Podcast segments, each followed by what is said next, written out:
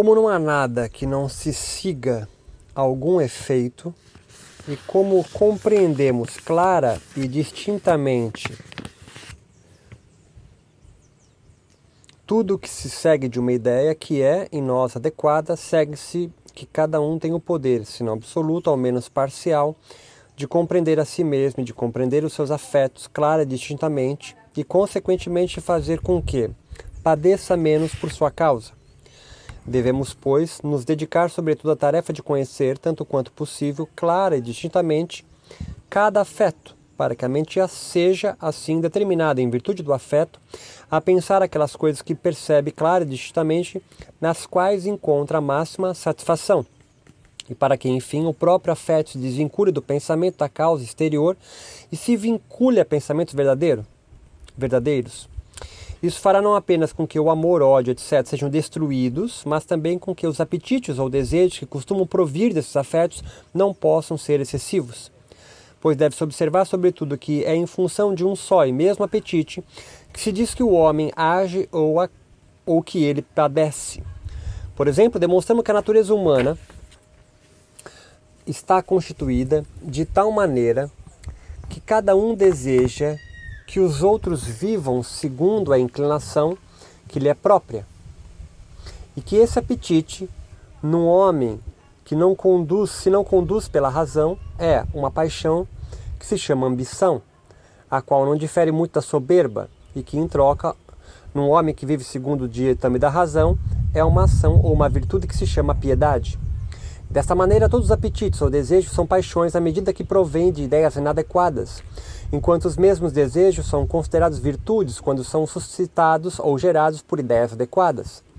Com efeito, todos os desejos que nos determinam a fazer algo pode provir tanto de ideias adequadas quanto de ideias inadequadas, e por isso Voltando ao ponto em que estávamos antes da digressão, não se pode imaginar nenhum outro remédio que dependa do nosso poder que seja melhor que os afetos do que aqueles que consiste no verdadeiro conhecimento deles, pois não existe nenhuma outra potência da mente que não seja de pensar e de formar ideias adequadas, tal como anteriormente demonstramos.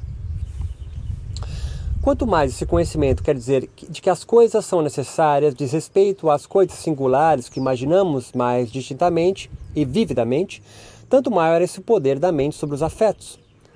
Como mostra, aliás, a própria experiência. Com efeito, vemos que a tristeza divina da perda de um bem diminui assim que o homem que o perdeu dá-se conta de que não havia nenhum meio de poder conservá-lo. Vemos igualmente que ninguém sente pena de uma criança por ela não saber falar, andar, raciocinar e por viver, enfim, tantos anos como que inconsciente de si mesma. Se por outro lado os homens, em sua maioria, nascerem já adultos e apenas alguns nascessem crianças, então todos sentiriam pena das crianças, pois nesse caso a infância seria considerada não como natural e necessário, mas como um defeito ou uma falta de natureza. Poderíamos ainda fazer muitas outras observações desse tipo. Essa proposição é evidente também a partir do axioma 2. Por meio desse poder de ordenar e concatenar corretamente as afecções do corpo, podemos fazer que não sejam facilmente afetados por maus afetos. Com efeito, requer-se, para refrear os afetos ordenados e concatenados segundo a própria ordem do intelecto, uma força maior do que a requerida para refrear os afetos imprecisos e erráticos. Portanto, o melhor que podemos fazer, enquanto não temos um conhecimento perfeito de nossos afetos, é conhecer um princípio correto de viver, ou seja, regras seguras de vida, confiá-las à memória e aplicá-las continuamente aos casos particulares que com frequência se apresentam na vida, para que nossa imaginação seja assim profundamente afetada por elas, de maneira que estejam presentes à nossa disposição. Por exemplo, estabelecemos entre as regras da vida que o ódio deve ser combatido com amor ou com a generosidade, em vez de ter retribuído com ódio recíproco. Entretanto, para que esse preceito da razão esteja sempre à nossa disposição quando dele precisamos, deve-se pensar e refletir sobre as ofensas costumeiras dos homens, bem como sobre a maneira e a via pelas quais eles podem ser mais efetivamente rebatidos por meio da generosidade. Ligaremos assim a imagem da ofensa à imaginação dessa regra, e ela estará sempre à nossa disposição quando nos infligirem uma tal ofensa pois Se também tivermos à disposição o princípio de nossa verdadeira utilidade, assim como a do bem, que se segue da amizade mútua e da sociedade comum, e se considerarmos, além disso, que a suprema satisfação do ânimo provém do princípio correto de viver, e que os homens agem como as outras coisas em virtude da necessidade da natureza, então a ofensa, ou seja, o ódio que costuma dela provir, ocupará uma parte mínima da imaginação e será facilmente superada. Por outro lado, se a ira, que costuma provir das, ofertas mais, das ofensas mais graves, não é por esse motivo facilmente superada, será entretanto também superada, embora não sem flutuações do ânimo, em um intervalo de tempo muito menor do que não tivéssemos previamente assim refletido sobre essas coisas, como é evidente. Do mesmo modo, para acabar com o medo é preciso pensar com firmeza, quer dizer, é preciso enumerar e imaginar com frequência os perigos da vida e a melhor maneira de evitá-los e superá-los por meio da coragem e da fortaleza.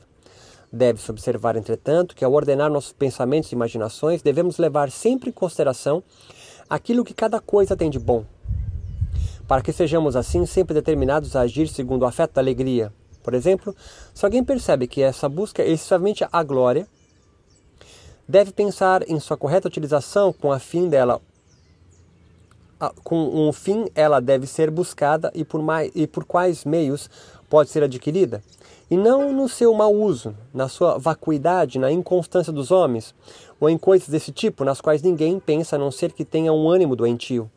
Com efeito, esses pensamentos são os que mais afligem os mais ambiciosos quando perdem a esperança de conseguir a honra que ambicionam. Esses, ao mesmo tempo, que vomitam sua ira, querem passar por sábios, pois é certo que os mais que os que mais desejam glória são os que mais bradam contra seu mau uso e vacuidade do mundo. E isso não é exclusivamente dos ambiciosos, mas comum a todos aqueles para os quais a sorte é adversa e que têm o ânimo impotente. Com efeito, o pobre que além disso é também avaro, não para de falar do abuso do dinheiro, dos defeitos dos ricos, não conseguindo com isso senão afligir-se e mostrar aos outros que suporta sem equanimidade não, não apenas sua pobreza, mas também a riqueza alheia.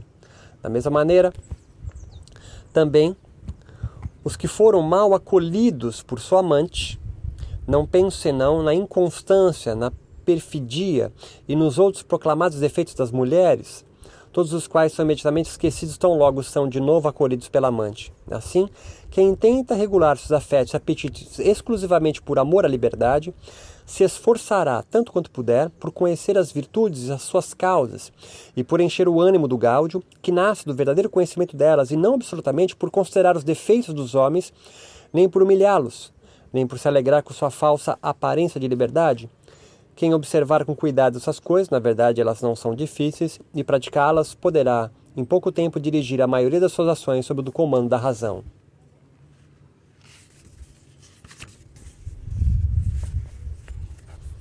Pode-se objetar, entretanto, que por compreendermos Deus como causa de todas as coisas, nós o consideramos justamente por isso como causa da tristeza.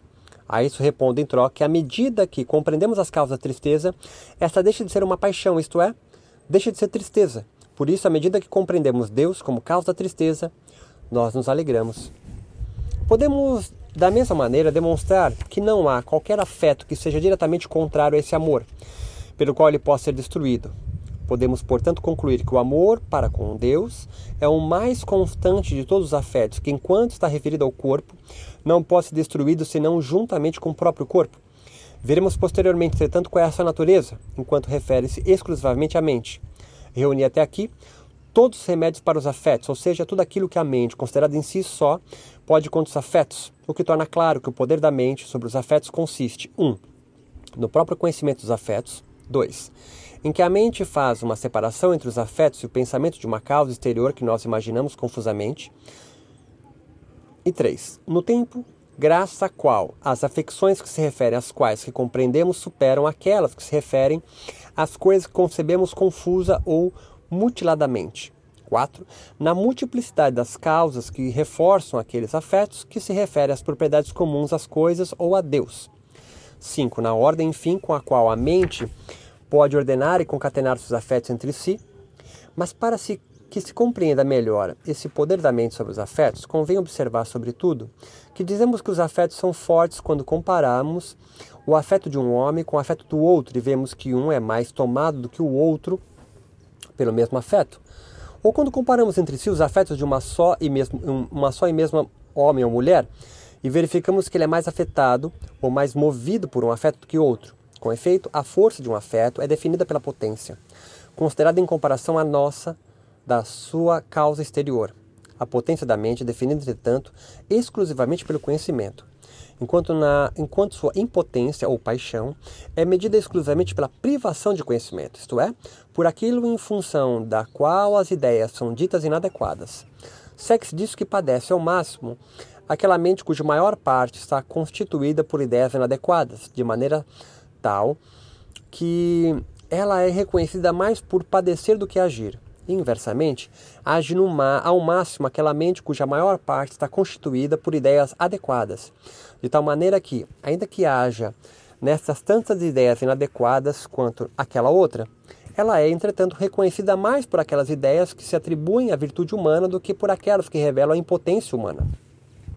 Deve-se observar ainda que as enfermidades do ânimo e os infortúnios provêm, sobretudo, do amor excessivo por uma causa que está sujeita a muitas variações e da qual nunca podemos dispor.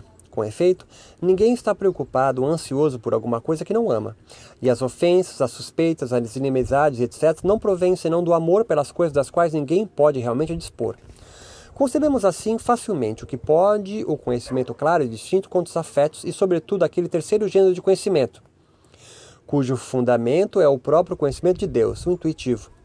Quer dizer, esse conhecimento, intuitivo, se não suprime inteiramente à medida que suas paixões, faz, pelo menos, com que constituam a menor parte da mente. Além disso, esse conhecimento gera, gera um amor por uma coisa imutável e eterna, e da qual podemos realmente dispor. Amor, que por isso não pode ser maculado por nenhum dos efeitos que existem no amor comum e que, em vez disso, pode ser cada vez maior, ocupar maior parte da mente e afetá-la profundamente. Cheguei assim ao fim de tudo aquilo que se refere à vida presente. Com efeito, o que eu disse no início desse escolho, isto é, que essas breves proposições havia reunido todos os remédios para os afetos, é algo que pode ser verificado por qualquer um que preste atenção ao que dissemos e também às definições da mente, de seus afetos. E por último, pois agora, pois agora, no momento em que passar aquilo que se refere à duração da mente, considerada sem relação com o corpo.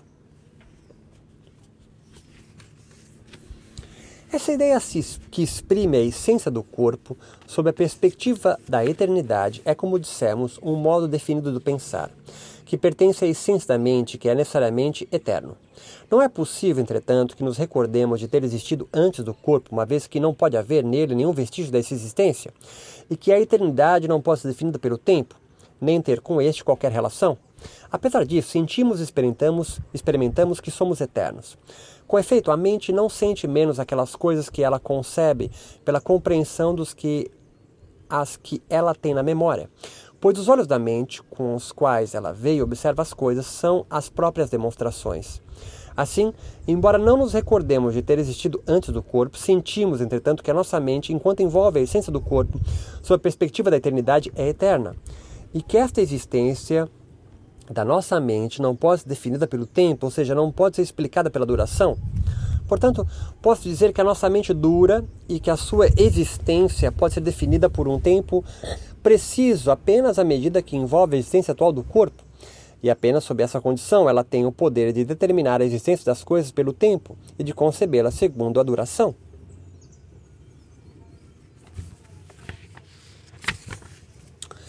Concebemos as coisas como atuais de duas maneiras. Ou enquanto existem em relação a um tempo, em um local determinados, ou enquanto estão contidas em Deus e se seguem da necessidade da natureza divina. Ora, as que são concebidas como verdadeiras ou reais dessa segunda maneira, nós a concebemos sob a perspectiva da eternidade. E as duas ideias envolvem a essência eterna e infinita de Deus, como demonstramos já e, segue, e deve-se igualmente conferir.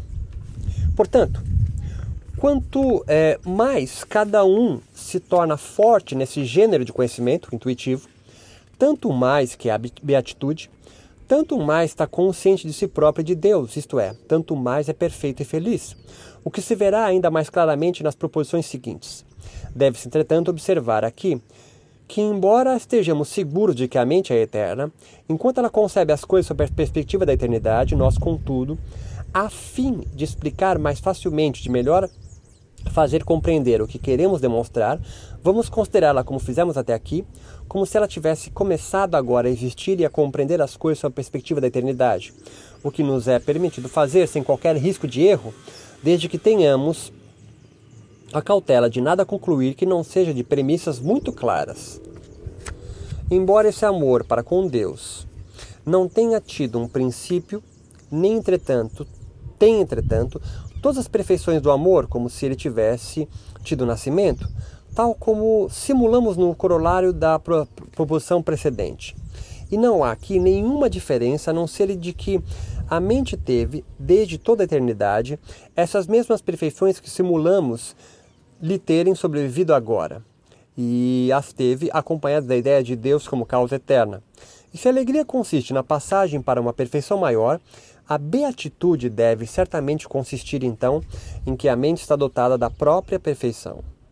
Se prestamos atenção à opinião comum dos homens, veremos que estão na realidade conscientes da eternidade de uma mente, mas que eles a confundem com a duração e, as, e a imputam à imaginação, à memória, as quais ele acredita, eles acreditam que subsistem após a morte. Por tudo isso, compreendemos claramente em que consiste nossa salvação, beatitude ou liberdade no amor constante e eterno para com Deus, ou seja, no amor de Deus para com os homens.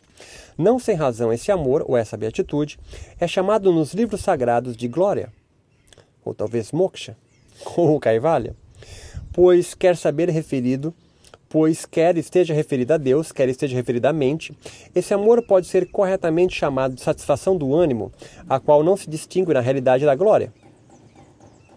Com efeito, enquanto está referido a Deus, Trata-se de uma alegria que nos seja ainda permitido utilizar essa palavra, a qual vem acompanhada da ideia de si mesmo, tal como ocorre enquanto está referido à mente. Além disso, como a essência de nossa mente consiste exclusivamente naquele conhecimento cujo princípio e fundamento é Deus, torna-se claro para nós de que maneira e sob qual condição a nossa mente se segue, tanto no que toca à essência quanto no que toca à existência da natureza divina depende continuamente de Deus.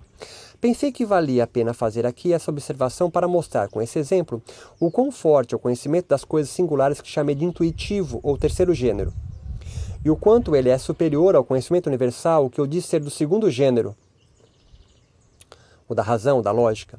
Pois, embora da primeira parte tivesse demonstrado de uma maneira geral que tudo, e consequentemente também a mente humana, depende de Deus, tanto no que toca à essência, tanto quanto toca à existência, aquela demonstração, ainda que legítima e sem risco de dúvida, não afeta, entretanto, a nossa mente da mesma maneira que a demonstração que deduz exatamente o mesmo da própria essência de uma coisa singular que dizemos depender de Deus. Já dissemos que as coisas singulares, enquanto consideradas em relação a um tempo e a um local determinados, acredito que ninguém duvide disso. Compreendemos, assim, o que mencionei na passagem e que prometi explicar nesta parte, mas especificamente que a morte é tanto menos nociva quanto maior é o conhecimento claro, distintivo e distinto de que a mente possui e, consequentemente, quanto mais a mente ama a Deus. Por outro lado, do terceiro gênero de conhecimento, intuitivo, provém a maior satisfação que pode existir, segue-se que a mente humana pode ser de uma natureza tal qual a sua parte que parece, juntamente com o corpo, conforme indicamos, não tenha nenhuma importância em comparação com a parte que permanece. Sobre isso, entretanto, logo daremos mais detalhes. Como os corpos humanos são capazes de muitas coisas, não há dúvida de que podem ser de uma natureza tal que estejam referidos a mentes que têm um grande conhecimento de si mesmas e de Deus e cuja maior parte, ou seja, cuja parte principal é eterna e que por isso dificilmente teme a morte. Entretanto, para que se compreenda isso mais claramente, deve-se aqui observar que nós vivemos uma variação contínua e que, conforme mudamos para melhor ou para pior, dizemos que somos, respectivamente, felizes ou infelizes. Assim, disse que é infeliz quem morre quando ainda é o bebê ou criança. Contrariamente, considera-se a felicidade podermos percorrer com a mente sã, corpo são, toda a trajetória da vida. De fato, aquele que, tal como um bebê ou uma criança, tem um corpo capaz de pouquíssimas coisas e é extremamente dependente das causas exteriores, tem uma mente que, considerada em si mesma, quase não possui consciência de si, nem de Deus, nem das coisas. Em troca, Aquele que tem um corpo capaz de muitas coisas, tem uma mente considerada em si mesma, possui uma grande consciência de si, de Deus e das coisas. Assim, esforçamos-nos nesta vida, sobretudo, para que o corpo de nossa infância se transforme tanto quanto permite a sua natureza e tanto quanto lhe seja conveniente em um outro corpo, que seja capaz de muitas coisas, que esteja referido a uma mente que tenha extrema consciência de si mesma, de Deus e das coisas, de tal maneira que tudo aquilo que esteja referido à sua memória ou à sua imaginação não tem, em comparação com seu intelecto, quase nenhuma importância. Foi isso que me propus demonstrar sobre a mente, enquanto considerada sem relação com a essência do corpo. Por essas demonstrações, bem como por outras proposições, fica evidente que a nossa mente, à medida que compreende, é um modo eterno de pensar, que é determinado por outro modo de pensar, e este ainda por outro, e assim até o infinito de maneira que todos eles juntos constituem o intelecto eterno e infinito de Deus. Parece ser a outra a convicção comum do vulgo. Com efeito, são muitos os homens que parecem acreditar que são livres apenas à medida que lhes é permitido entregar-se à licenciosidade e que renunciam a seus direitos e são obrigados a viver conforme os preceitos da lei divina. Acredito assim que a piedade, a religiosidade, em geral, tudo que está referido à firmeza do ânimo, são fardos que eles esperam livrar-se depois da morte, para então receber o preço de sua servidão, ou seja, da piedade e da religiosidade. E não é apenas por essa esperança, mas também, sobretudo, pelo medo de serem punidos depois da morte por cruéis suplícios que eles são levados a viver, tanto quanto permite sua fraqueza e seu ânimo impotente, conforme os preceitos da lei divina. Se os homens não tivessem essa esperança e esse medo e acreditassem em vez disso que as mentes morrem juntamente com o corpo e que não está destinado aos infelizes esgotados pelo fardo da piedade, uma outra vida além desta, eles voltariam à sua maneira de viver, preferindo entregar-se à licenciosidade e obedecer ao acaso e não a si mesmos. Isso não me parece menos absurdo de que se alguém, por não acreditar que possa nutrir sempre o seu corpo com bons alimentos, preferisse saciar-se de venenos e substâncias letais. Ou se por verem que a mente não é eterna ou imortal, preferisse por isso ser demente e viver sem razão, coisas que são tão absurdas, quase não merecem ser mencionadas. Dou por concluído com isso tudo o que eu queria demonstrar a respeito do poder da mente sobre os afetos e sobre a liberdade da mente. Torna-se com isso evidente o quanto vale o sábio e o quanto ele é superior ao ignorante, que se deixa levar apenas pelo apetite lúbrico, pois o ignorante, além de ser agitado de muitas maneiras pelas causas exteriores e de nunca gozar de verdadeira satisfação do ânimo, vive ainda quase inconsciente de si mesmo, de Deus, das coisas. Então logo deixa de padecer, deixa também de ser. Por outro lado, sábio, enquanto considerado como tal, dificilmente tem o ânimo perturbado. Em vez disso, consciente de si mesmo, de Deus das coisas, em virtude de uma certa necessidade eterna, nunca deixa de ser, mas desfruta sempre de uma certa necessidade eterna, desfruta sempre da verdadeira satisfação do ânimo. Se o caminho, conforme já demonstrei, conduz a isso parece muito árduo, ele pode, entretanto, ser encontrado. E deve ser certamente árduo aquilo que tão raramente se encontra. Pois se a salvação estivesse à disposição e pudesse ser encontrada sem maior esforço, como explicar que ela seja negligenciada por todos nós? Mas tudo que é precioso é tão difícil como raro. Fechamos então os escolhos aqui de Espinosa e também encerramos essa parte de podcast. É, as próximas aulas já entram como vídeos, no qual eu vou comentando é, os axiomas e as proposições e também os escolhos e os outros áudios que eu falei sobre as definições em Espinosa. Nos encontramos então agora no YouTube do Yoga Contemporâneo, é, no qual a gente vai começar o nosso. Começar não, dar continuidade ao nosso curso, mas agora com as videoaulas. Forte abraço, meu nome é Roberto Simões, do site yocontemporâneo.com tiver mais informações, quiser saber mais, está caindo de paraquedas agora exatamente nesse áudio, é, vá procurar os anteriores ou procure o site eucontemporâneo.com e se inscreva na plataforma gratuitamente e onde você vai poder ter acesso a alguns cursos ou assinar a plataforma ou até comprar alguns cursos de forma individual também. Forte abraço e ao próximo encontro.